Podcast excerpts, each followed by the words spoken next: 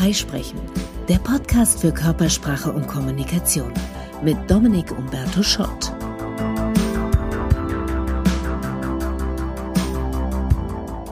Eins, zwei, drei. Die erfahrenen Präsentatoren wissen, dass es gibt für jede Rede oder Präsentation drei Varianten. Die erste, die ich vorbereitet habe. Die zweite, die, die ich dann tatsächlich gehalten habe. Da war doch vieles anders. Die dritte ist die, die ich gern gehalten hätte, wenn ich hinterher nochmal so drüber nachdenke. Jetzt könnte man ja fragen, wenn die dritte Variante ohnehin so ganz anders ist als die vorbereitete, welchen Wert hat es dann überhaupt viel Zeit in die Vorbereitung zu stecken? Also natürlich ist Vorbereitung unumgänglich, Vorbereitung ja, ausformulieren nein. Das ist meistens Quatsch, aus mehreren Gründen. Erstens, wie schon erwähnt, es kommt dann doch anders. Zweitens, ausformulieren schon mal gar nicht gut, weil wir dann keine Verbindung, keinen Kontakt zum Publikum haben, überhaupt nicht präsent sind im Raum. Ganze Aufmerksamkeit ist dann im Ablesen und nicht bei den Leuten. Wenn wir in der Firma jemand treffen und fragen, na, was machst du so? Und die Person sagt, ah, ich arbeite gerade an einer Präsentation. Was denken wir, was die Person macht? Richtig, an Folien rumschrauben. Da geht nämlich die meiste Vorbereitungszeit rein. 80 Prozent der Zeit fließt in Folien hübsch machen. Dabei wissen wir alle selten, dass Leute aus einer Präsentation rausgehen und sagen, also die Folien waren aber hübsch, so akkurat gemacht, ganz toll, alle Abstände haben gestimmt. Natürlich sollen keine groben Schnitzer drin sein oder nix auffällig hässlich oder schräg oder daneben, aber bei den Folien gilt die gute alte Pareto-Regel, 20 Prozent des Aufwands bringt schon mal im Wesentlichen das Ergebnis, das wir brauchen. Und warum fangen viele mit den Folien an? Vielleicht weil es schon eine Vorlage gibt oder ein Template, Gewohnheit oder weil die Folien später als Gedächtnisstütze herhalten sollen. Wir alle wissen, dass das eine Grundkrankheit der meisten Präsentationen ist, langweilige Folien, zu viel Text, überladen, kleine Schriftgrößen und so weiter, und doch erleben wir diese Präsentationen oder diese Foliensätze immer wieder. Also Templates, Designvorlagen, Masterfolien, oft mit so überflüssigem Schnickschnack wie Seitenzahl, auf jeder Folie das Logo oder Copyright oder nur vertraulich oder was da auch immer steht, in Schriftgrößen, die ohnehin nur lesen kann, wer ganz nah an die Leinwand rangeht. Kann man machen, landet man mit großer Sicherheit im unteren Mittelfeld. Jetzt geht's in dieser Podcast-Folge nicht um Folien, weil ich bin nicht der PowerPoint-Guru, da gibt's andere. Sondern hier geht's darum, wie kann ich anders meine Präsentation, Rede, Vortrag vorbereiten, ohne gleich schon mich im Foliensatz zu verfangen. Und hier kommt's. Am besten wie Kuchen backen.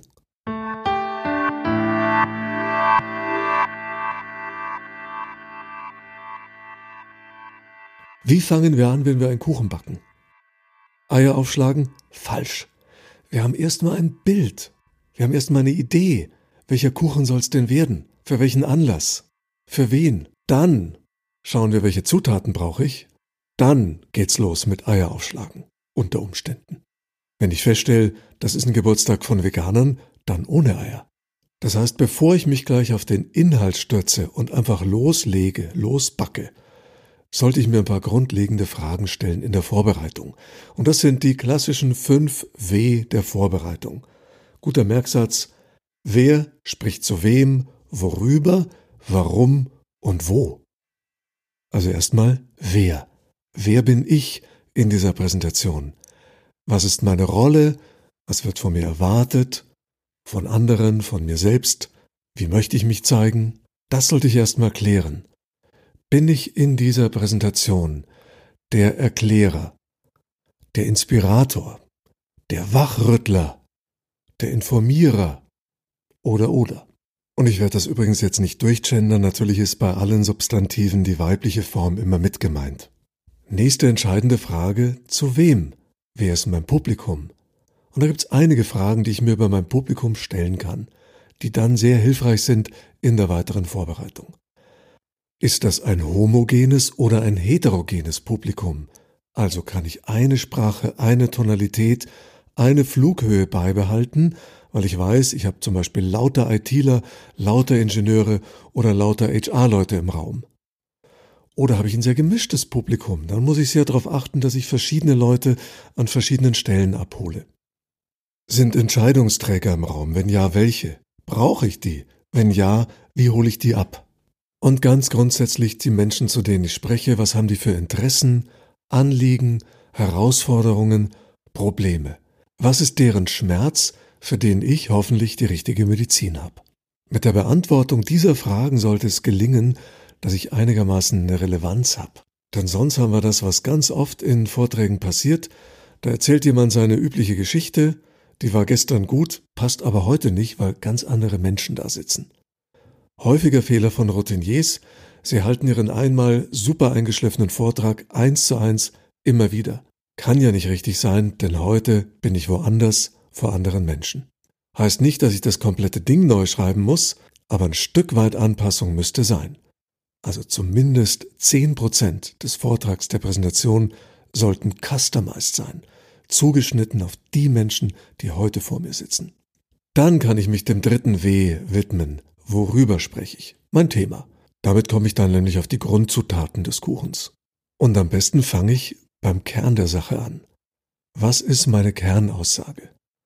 Dazu kann ich mir vorstellen, ich treffe hinterher eine Person, die leider nicht dabei sein konnte und sagt, ach, Mensch, fass mir doch nochmal in drei Sätzen zusammen, worum ging's denn bei deinem Vortrag? Was hätte ich denn mitgenommen, wenn ich dabei gewesen wäre? Wenn ich das prägnant beantworten kann, in zwei bis drei Sätzen, dann habe ich eine Kernaussage. Achtung, die Kernaussage sollte nicht zu unspezifisch oder generisch klingen. Also, wir sind der richtige Ansprechpartner für Sie. Das ist keine Kernaussage, das ist ein Werbeclaim. Und das kann jeder behaupten. Eine Kernaussage hat idealerweise Fakten und stellt einen Nutzen heraus. Wir haben mit unserer Serie XY derzeit mit Abstand die innovativsten Produkte am Markt. Deshalb sind wir, Firma X, für Sie, Firma Y, genau der richtige Partner, der Ihnen den Abstand zur Konkurrenz sichert. Ich sollte mir also überlegen, von den vielen Vorteilen, Fakten, die ich so berichten möchte, welcher ist für meine Zuhörer besonders relevant oder der relevanteste. Im gerade gehörten Beispiel wäre das eine Firma, der ist besonders wichtig, dass sie Vorsprung zur Konkurrenz hat in puncto Innovation. Dann stelle ich das heraus. Habe ich verstanden, dass meinem Kunden die Kostenführerschaft am wichtigsten ist, werde ich natürlich auf den Preisvorteil zu sprechen kommen und so weiter. Behaupte ich, dass wir die besten, schnellsten und günstigsten sind, mache ich mich a unglaubwürdig und beweise b, dass ich mich nicht eingehend damit beschäftigt habe, was denn dem Kunden am wichtigsten ist. Denn normalerweise hat jede Firma am Markt in ihrer Strategie einen klaren Schwerpunkt. Die wollen entweder die günstigsten oder die schnellsten oder die besten sein. Wenn du jetzt sagst, boah, da bräuchte ich ein paar weitere Beispiele, das wäre hilfreich, dann werde ich hier ausnahmsweise mal auf mein Buch verweisen. Souverän präsentieren, erschienen beim Springer Verlag 2019. Da sind nämlich sehr viel mehr Beispiele drin zum Aufbau einer Rede. Wie mache ich das Stück für Stück? Hier im Podcast gehen wir weiter zum nächsten W, nämlich dem Warum. Also wer spricht zu wem worüber und warum? Was ist denn mein Ziel? Was soll hinten rauskommen? In unserer Kuchenanalogie wäre mein Ziel, dass dann ein Kindergeburtstag ist und die Kinder sagen nach der ersten Kuchengabel, mm, oh, lecker. Oder ist mein Ziel, dass die Tante, die zum Tee kommt, beeindruckt ist? Oder ist mein Ziel, dass die Nachbarinnen neidisch nach dem Rezept fragen? Wenn wir jetzt hier einen Chat hätten und ich würde fragen, was ist denn dein Ziel, wenn du eine wichtige Präsentation hältst? Dann wäre es möglich, dass so eine ganze Menge Wörter kommen, einige werden sich wiederholen und wenn wir die alle clustern würden, könnten wir sehr wahrscheinlich vier Cluster bilden. Nämlich Information, Motivation, Inspiration oder Überzeugung und im Business-Kontext nicht so oft genannt, Unterhaltung. Und die meisten Präsentationen sind ein Mix. Das heißt, wir haben immer einen gewissen Informationsanteil, eine Prise Unterhaltung darf dabei sein, und dann ist die Frage, ist unser Schwerpunkt Motivation, das heißt, wir möchten, dass Menschen hinterher anders handeln. Oder ist unser Schwerpunkt Inspiration, Überzeugung, wir möchten, dass sie hinterher anders denken. Die Ziele Motivation und Inspiration erfordern natürlich von der Person, die spricht, einen ganz anderen Aktivierungsgrad. Da brauchen wir mehr Leidenschaft, mehr Emotion. Wenn wir nur informieren, dann können wir relativ nüchtern, sachlich, Fakt für Fakt durchgehen, gut strukturiert und didaktisch aufbereitet, dann funktioniert das. Vorher wussten Sie nichts, hinterher wissen Sie was. Unterhaltung ist in Business-Präsentationen sicher nicht der Schwerpunkt, aber auch hier gilt natürlich die goldene Regel, du darfst auf der Bühne alles, nur nicht langweilen. Eine Prise Leichtigkeit, eine Prise Unterhaltung darf dabei sein, es sei denn, wir verkünden die Schließung aller Standorte. Will ich motivieren, setze ich starke Impulse, das kann ich auch mit der Körpersprache machen, denn ich will ja, dass die Menschen hinterher etwas anders tun als vorher. Will ich inspirieren, brauche ich eine starke Dynamik, Dramaturgie und viel Emotion. Denn inspirieren heißt, ich möchte das Denken beeinflussen, was nachhaltiger ist. Wenn Menschen über eine Sache anders denken, dann werden sie nicht einmal anders handeln, sondern unter Umständen bis an ihr Lebensende. Und warum brauche ich da Aktivierung? Weil in der Regel motivieren oder inspirieren wir da, wo es auch Widerstände gibt. Das heißt, ich renne ja nicht offene Türen ein, sondern muss die anderen erstmal überzeugen. Das gelingt in der Regel nicht mit Fakten allein, sondern immer auch mit Emotionen. Selbst Menschen, die von sich behaupten oder denken, sie wären ganz rationale, rein nüchterne Menschen, brauchen ein Stück weit Emotion, Schopenhauer hat das so schön gesagt, was das Herz nicht kennt, lässt der Verstand nicht rein. Und zu guter Letzt das fünfte W frage ich mich, wo, das heißt in welchem Kontext spreche ich. Ist das ein Kundentermin und heute sehen die außer mir niemand anderen? Ist das ein Massenpitch? Vor mir und nach mir schlagen drei andere auf. Ist das ein Meeting mit Menschen, die mich gut kennen? Kleiner Rahmen, großes Publikum, Abteilungsleiterrunde oder Townhall-Meeting, Jahresabschlussbericht, das heißt die große Gelegenheit, da bin ich nur einmal im Jahr so sichtbar. Ganz wichtig, bin ich vor oder nach dem Mittagessen dran oder auf einer Konferenz als letzter, wenn alle schon mit den Füßen scharren und in Gedanken auf der Heimfahrt sind.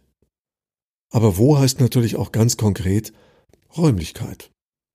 Sind wir drinnen, draußen, haben wir Tageslicht, ja, nein, mit ohne Folien, wie sind die Licht- und Tonverhältnisse und wo ist meine Position. Was ist damit gemeint? Die meisten Meetingräume sind heute so eingerichtet, dass die Leinwand für die Projektion in der Mitte ist. Das zwingt uns oft an den Rand. Also wollen wir unsere Folie nicht im Gesicht haben, müssen wir zur Seite treten und von der Seite aus sprechen. Kommt vielen entgegen, die sagen, ah, ich will gar nicht so im Mittelpunkt stehen, das ist mir gar nicht so unrecht aber eigentlich fatal. Denn wir sollten im Mittelpunkt unserer Präsentation stehen, denn wir sind die Botschaft ein Stück weit. Wenn wir das baulich ändern können, sollten wir es tun. Leinwand seitlich, wir stehen mittig. Wir sind Batman, die Folien sind Robin. Wenn es nicht umzubauen geht, dann können wir immer noch öfter die Folien ausschalten, so dass wir immer wieder mal die Gelegenheit haben, in die Mitte zu treten und sichtbar zu werden. Dann gibt's wiederum Settings, da stellt sich die Frage gar nicht, weil da gibt's ein Rednerpodest.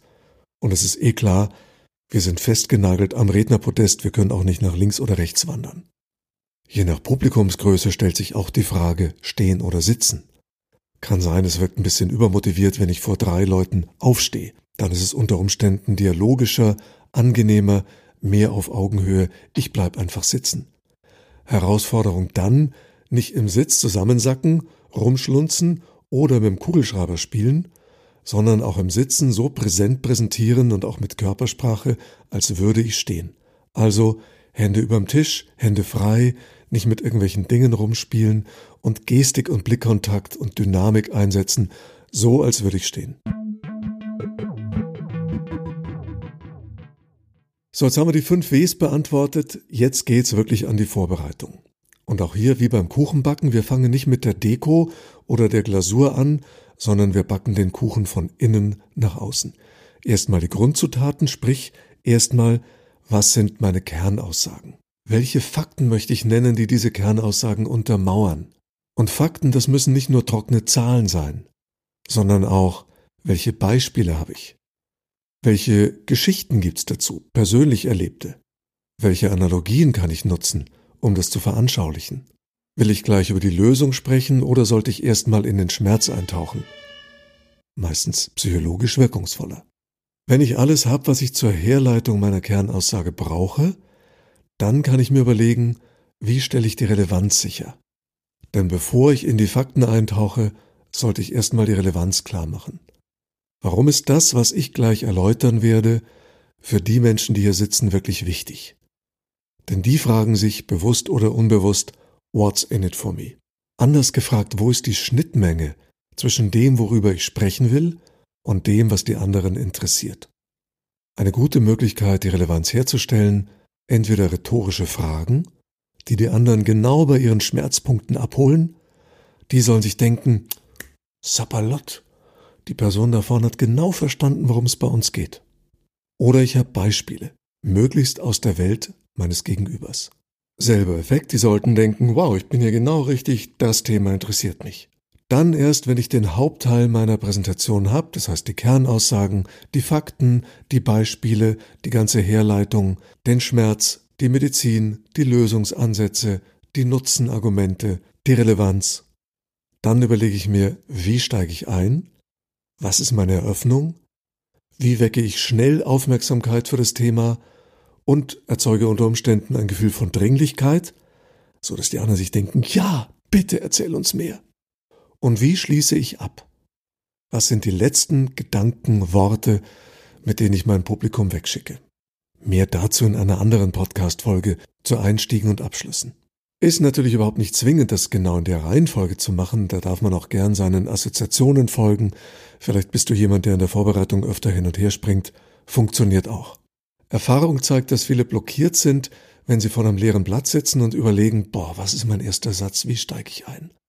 Dann erstmal die Kernaussage, paar Fakten über die Relevanz nachdenken und plötzlich haben wir eine zündende Idee, wie steige ich ein, was ist ein spannender erster Satz.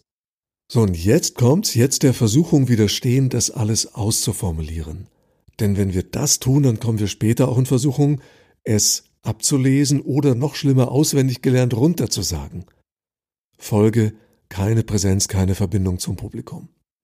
Kann okay sein, einzelne Sätze auszuformulieren, das mache ich auch manchmal, einfach um die gründlich zu durchdenken. Und manchmal verliebe ich mich auch in eine Formulierung und dann kommt die auch später eins zu eins genau so. Aber nicht alles ausformulieren, nicht die gesamte Tonspur. Eine Möglichkeit, das prägnant zu bekommen, ist Storyboarding. Bei dieser Technik überlege ich erstmal, was sind generisch meine Kapitel, also zum Beispiel Eröffnung, Relevanzaussage, Agenda, Fakt 1 Nutzen. Fakt 2 Nutzen. Beispiel 1, Beispiel 2 Analogie. Zusammenfassung, Kernaussage, Abschluss, Call to Action. Das wäre jetzt so ein generischer Ablauf, eine generische Struktur für eine Präsentation. Jetzt kann ich mir Kapitel für Kapitel von innen nach außen, egal wie, überlegen, welche Wirkung möchte ich an der Stelle erzielen. Was soll in den Köpfen und Herzen meiner Zuhörer vorgehen an der und der Stelle? Sprich, ich komme damit ein bisschen zur Dramaturgie. Wo möchte ich Klarheit?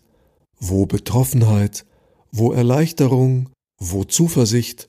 Und wo Inspiration erzeugen? Dann kann ich mir überlegen, wenn ich jetzt nur einen Satz an der Stelle hätte, welcher Satz würde dieses Ziel erreichen? Und so formuliere ich für jedes Kapitel für jeden Abschnitt meiner Präsentation erstmal einen Satz, der das, was an dieser Stelle später in der Tonspur vielleicht sich auf mehrere Sätze verteilt, erstmal in einen Satz zusammenfasst. Quasi eine Kernaussage für jedes Kapitel. Mit dieser Vorgehensweise habe ich meinen gesamten Inhalt, meinen gesamten Vortrag in zwölf bis 15 Sätze zusammengefasst. Die sollte ich aufschreiben. Jetzt kann ich markieren in jedem dieser Sätze, was ist das entscheidende Wort. Und zwar nicht das Wichtigste, sondern das, das mir als Eselsbrücke dient, mich später an diesen Satz zu erinnern. Jetzt habe ich alles in wenigen Worten. Und diese Stichworte passen unter Umständen auf ein, zwei Stichwortkarten. Die habe ich in der Tasche oder in der Hand und damit sollte ich eigentlich meinen roten Faden im Blick haben und nicht verlieren. Die Kernaussage sollte ich sowieso auswendig haben. Also die muss wirklich sitzen. Das heißt, egal wie sehr ich meinen roten Faden verliere, egal was im Raum passiert, der Beamer fällt aus, nebenan gibt's Lärm oder Freibier, ich kenne meine Kernaussage. Ich weiß, wo ich hin will. Ich kenne auch meinen Abschlusssatz. Im Zweifelsfall kann ich immer bei meiner Kernaussage und meinem Abschlusssatz landen. Kann sein, dass mir hinterher einfällt, oh, ich habe ja das vergessen, ach, und eigentlich wollte ich ja das noch sagen, ist mir nicht eingefallen, macht nix. Die anderen wussten ja nicht, was du dir vorgenommen hast. Die kennen ja deinen Plan nicht. Solange die Relevanz klar war, die wichtigsten Fakten genannt und zur Kernaussage hingeleitet haben, hast du alles Wesentliche gesagt. Das ist die Pflicht, der Rest ist Kür. Vor allem nachdem wir immer mal damit rechnen müssen, dass die Zeit kürzer ist als gedacht. Der Vorredner hat länger gedauert, es gab technische Verzögerungen, wir müssen noch auf jemand warten, der auf der Toilette ist oder aus einem anderen Termin verspätet kommt, und plötzlich schrumpft dein 20-Minuten-Slot zu 12 Minuten zusammen. Jetzt trotzdem Wort für Wort alles reinpressen, was du dir vorgenommen hast, dann hast du automatisch ein viel zu hohes Sprechtempo und es macht keinem Spaß. Dir nicht, den anderen nicht. Deswegen kenn die Abkürzungen in deiner Rede. Was kann ich weglassen? Was ist die Essenz? Hast du mit Storyboarding vorbereitet, kannst du im Zweifelsfall die 20 Minuten Präsentation in drei Minuten präsentieren, weil du hast alles auf zwölf Sätze verdichtet. Das ist auch wertvoll, wenn dein Vorgesetzter kommt und sagt, du, du hältst doch da nächste Woche auf der Sales-Konferenz einen Vortrag. Lass doch mal hören, was erzählst denn da? Jetzt kannst du kurz und prägnant die Essenz deiner Präsentation wiedergeben. In a nutshell. Briefing the Boss. Also, zusammengefasst, Vorbereitung einer Präsentation, nicht bei den Folien starten, eher wie bei einem guten Kuchen, erstmal eine Idee haben, dann von innen nach außen vorgehen. In der Vorbereitung helfen die 5 W-Fragen. Wer spricht zu wem, worüber, warum und wo. Die gut durchgehen und dann von innen nach außen aufbauen. Kernaussagen, Herleitung, Relevanz, Eröffnung, Abschluss. Das Ganze auf Stichworte einkochen und die auf Zettel schreiben. Profi-Tipp, Stichwortkarten nummerieren. Wenn dir dein Stapel Stichwortkarten nämlich aus der Hand fällt und die sind unnummeriert, hast ein Problem.